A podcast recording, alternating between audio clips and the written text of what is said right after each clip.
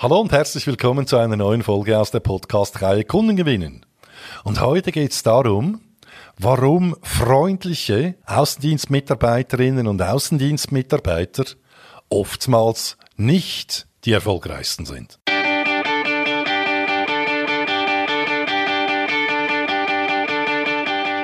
Der Sales Podcast. Handfeste Tipps für deinen Verkaufserfolg vom und mit dem Dieter Menihardt.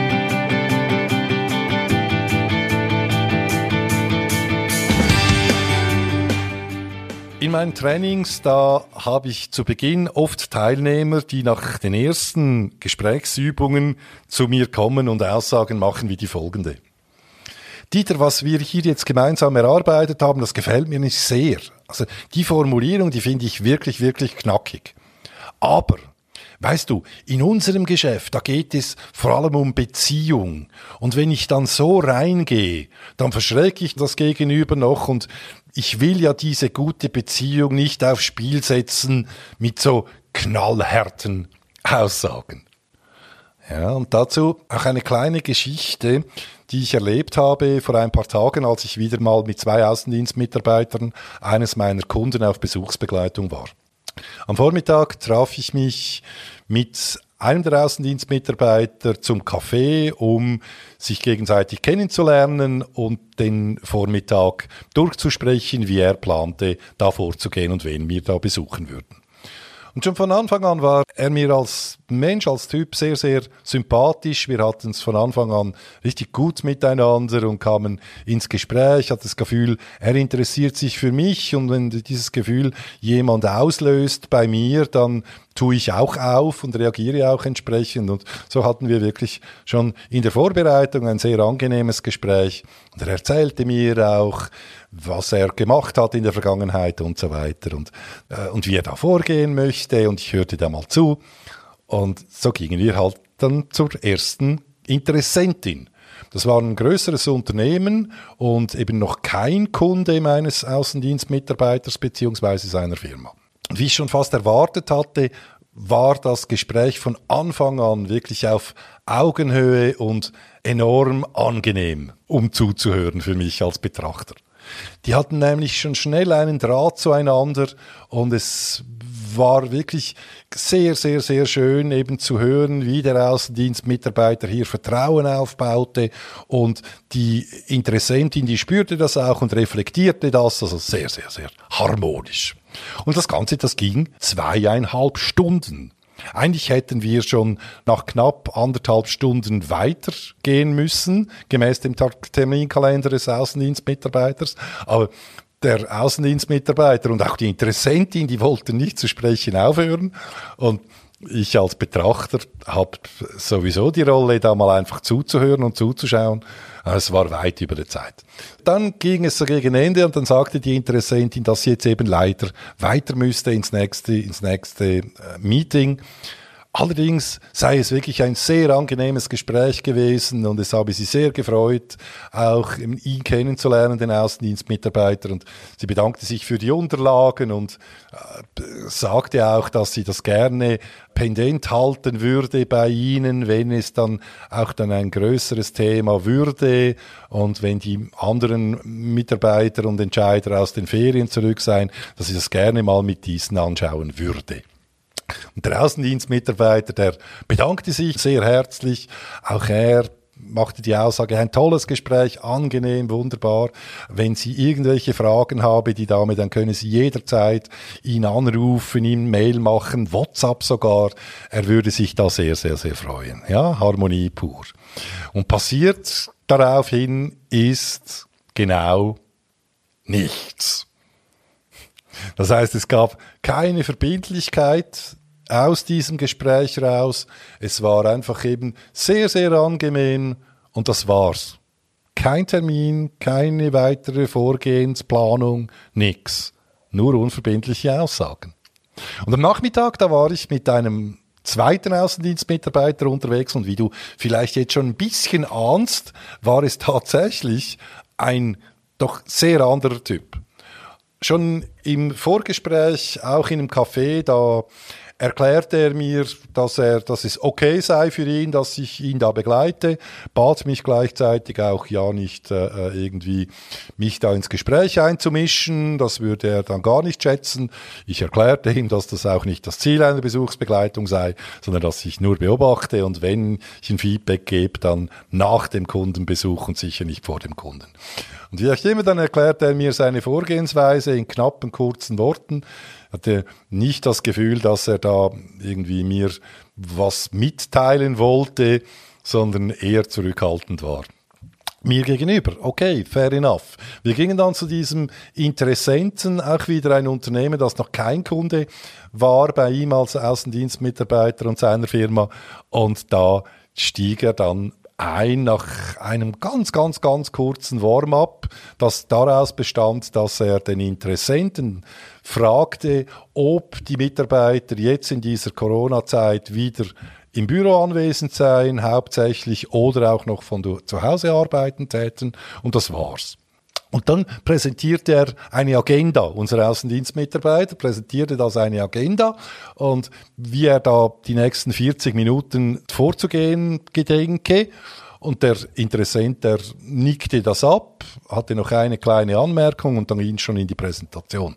Beziehungsweise dann startete der Außendienstmitarbeiter zuerst mal mit einer Bedarfsabklärung. Und da hatte er ein Formular vor sich mit zehn Punkten, die er sehr akribisch schon vorher die Fragen aufgeschrieben hatte und die hakte er mit den Antworten des Interessenten nacheinander sauber ab. Und dann stieg er in die Präsentation ein und die Präsentation war eigentlich schon eine, eine Lösungspräsentation, nicht ein Vorschlag oder eine Übersicht, sondern eine Lösungspräsentation. Basierend auf den Punkten, die er sich da notiert hatte, aufgrund der Aussagen des Interessenten und der Erfahrung, wo er gesagt hat, wir arbeiten schon mit Unternehmen aus ihrer Branche zusammen und deshalb schlagen wir aus der Erfahrung folgendes Vorgehen und Lösung vor. Das Ganze, diese Lösungspräsentation, die ging knapp 20 Minuten. Er stellte ganz gezielte, knappe Zwischenfragen an den Interessenten. Und am Schluss dieser 20 Minuten, da stellt er folgende Abschlussfrage. Und die fand ich wirklich, wirklich geil. Er fragte nämlich Folgendes. Herr Mayer, jetzt das ist das Lösungskonzept für Sie, das wir Ihnen konkret hier äh, offerieren. Ich schlage Folgendes vor, dass wir jetzt Termine miteinander festlegen für die Detailplanungsmeetings mit Ihren anderen verantwortlichen Personen im Hause. Können Sie bitte in Ihrem Kalender nachschauen, wie diese Personen verfügbar sind, damit wir jetzt die Termine gleich festlegen können? Wow.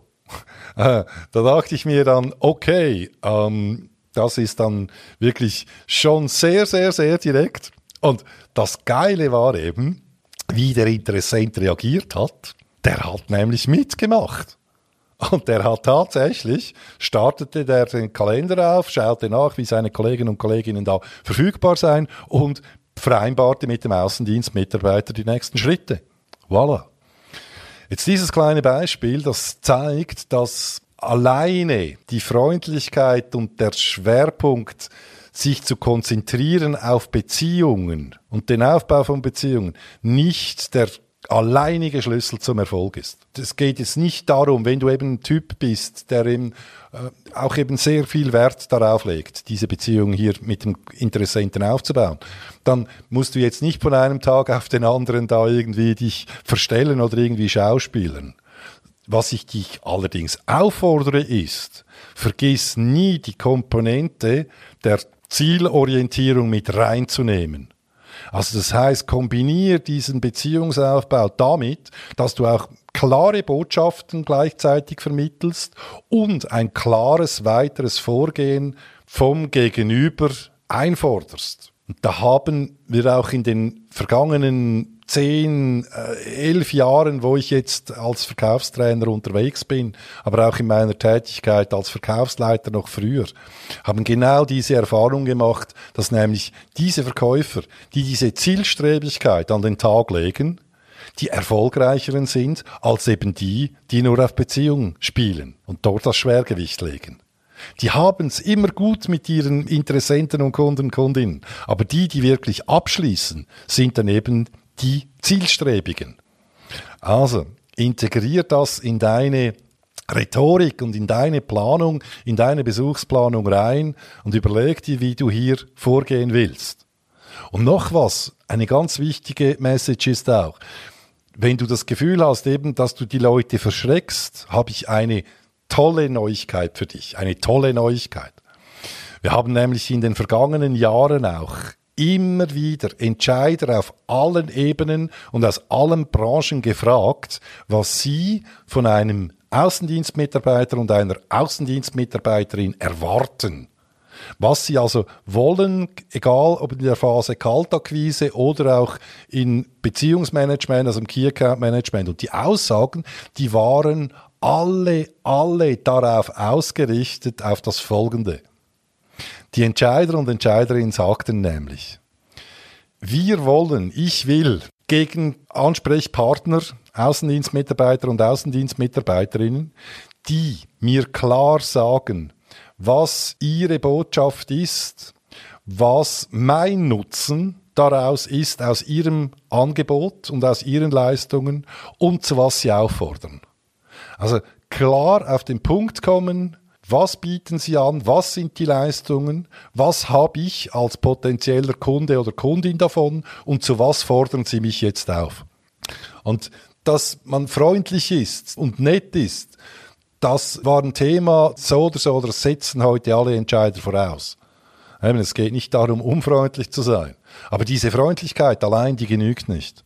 Und genau da machen viele, viele eben draußen den Fehler, dass sie zu brav sind, zu lieb sind. Oder, um es hier am Schluss auf den Punkt zu bringen, wir in der Schweiz, aber auch in Deutschland im Verkauf haben nicht das Problem, dass wir zu unfreundlich sind.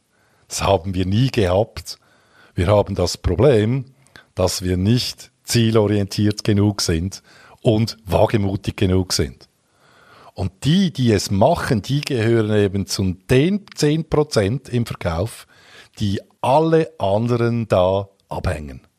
In dem Sinn, Überleg dir das, mach dir deine Gedanken, auch wenn du Fragen dazu hast, Inputs hast aus deiner Erfahrung, lass es mich wissen, dm at würde mich riesig freuen. In der Zwischenzeit wünsche ich dir alles Gute, viel Zielstrebigkeit und Happy Selling, dein Dieter Menihan.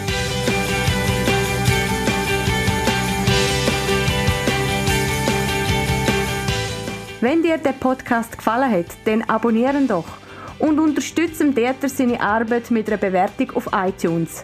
Danke vielmals und Happy Selling!